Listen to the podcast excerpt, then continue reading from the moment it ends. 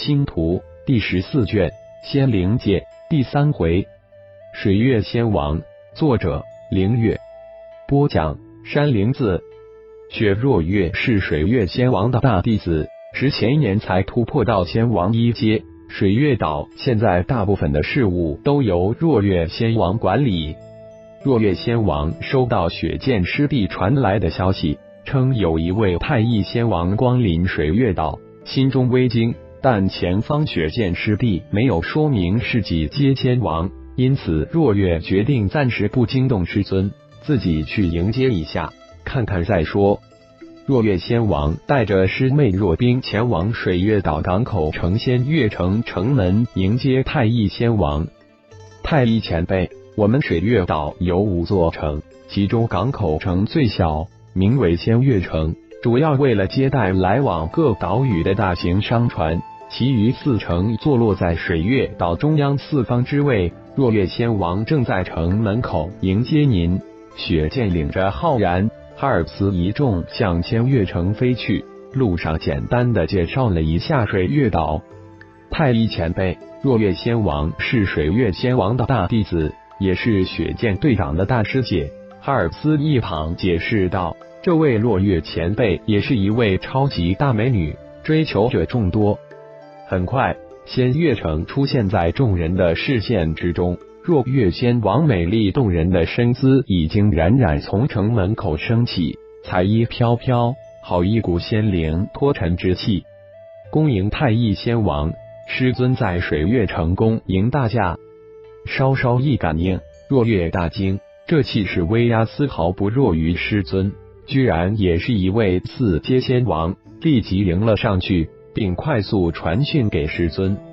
若月仙王不必多礼，太一出临万青海，偶过水月岛，冒昧前来，多有唐突，还请见谅。太一轻轻一拱手道：“请。”若水仙王虚空一引，带头向城门口飞去。每一座城都布置了禁空大阵，虽然经不住仙王级别超级高手，但身为主人的若月自然要带头遵守。落下云端，众人徐徐进城。哈尔斯带着家族历练子弟恭敬告辞离去。若月则带着太一通过仙月城的传送阵到了水月城。水月城依山而建，将一座灵脉巨峰包裹进来。水月仙王的仙府就建在巨峰之巅。水月仙王如凌波仙子飘然而下。太一仙王大驾光临，水月有失远迎，勿怪。水月仙王浑身有若一层水波荡跳，泛着淡蓝色光华，飘飞而至，摇曳生姿。浩然神念一扫，心中微微惊讶：水月仙王身外那一层荡漾水波，居然与水月的身外仙衣融为一体，似乎是一件仙器，而且品阶还不低。浩然还没有见识过几件仙器，自然无法识别阶品。太一出临万青海，路过宝岛，冒昧前来，希望不要惊扰到水月仙王。浩然微微一礼，太一仙王能临水月岛，是水月之福。修炼无岁月，转眼数万年，即静思动，仙王来的正是时候，请水月仙王声若黄鹂，如大珠小珠落玉盘，清脆悦耳，甚是动听。跟随着水月仙王身形向飓风之巅飞去，神念却如蛛网一般扫过水月岛。这水月岛还真不小，足有五万平方公里。五大城之外，居然还建有十数个凡人小城，城中凡人熙熙攘攘，好生热闹。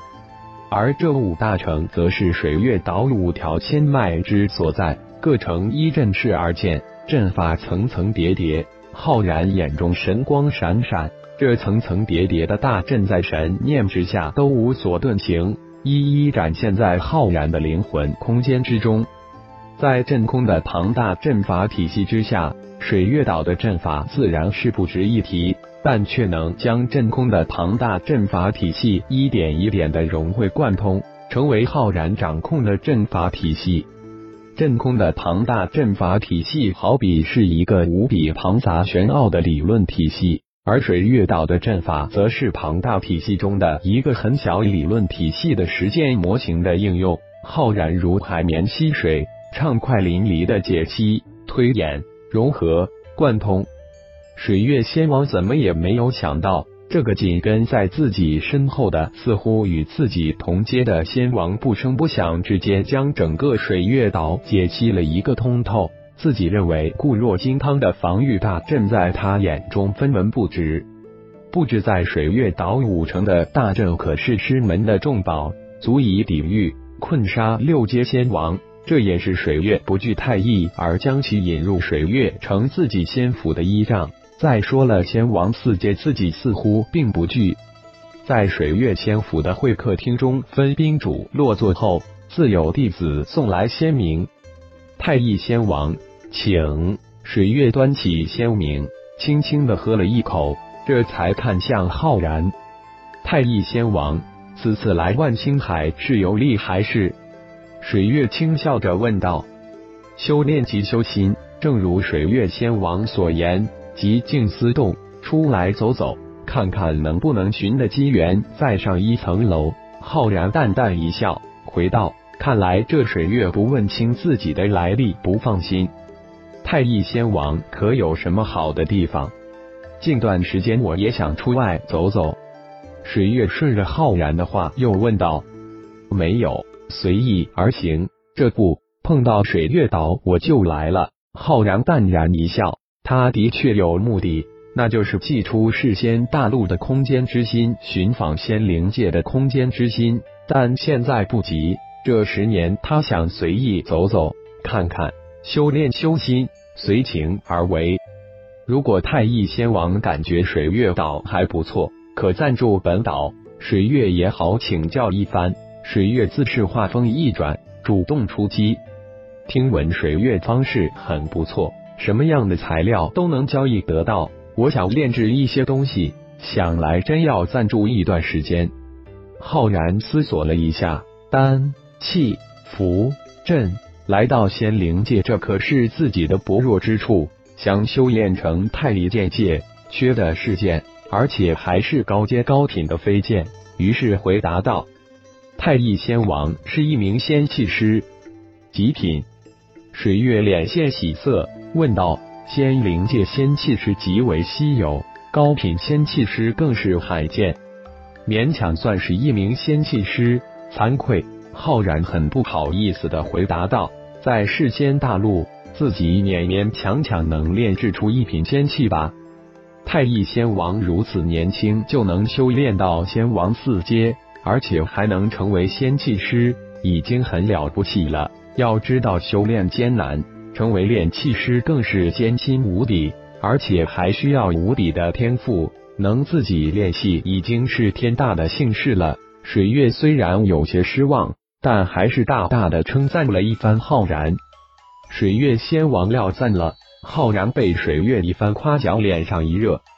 水月峰还有不少的洞府空置着，太乙仙王可选择一处暂住。有任何需要，可以告诉我，弟子若仙。水月还是决定拉拢这太乙仙王，而且太乙还是一名仙气师，更有拉拢的价值。多谢水月仙王。不知水月方士在那座城，我想在那里居住会更方便一些。浩然想了一下，说道：“水月方士在水仙城，方士占据了大半个水仙城，住那里的确是方便一些。”水月也没有再次邀请，自己不能太过明显。如果太乙暂住在水月岛，总会有机会的，而且还不知这太医的真正来意。自然是要观察一番再说。嗯，那我就暂住水仙城好了，这样方便许多。浩然自然不想自己处在水月的监视之下，虽然自己能轻松避开监视。嗯，也好。接下来两人闲聊了一会儿，水月仙王自然无法从浩然口中套出任何有用的东西，而浩然也没有多做试探。区区仙王四阶，实在是没有那个必要。告辞水月仙王，在若仙的带领下，浩然来到了水仙城。的确，水仙城的方式占据了水仙城大半个城，热闹无比。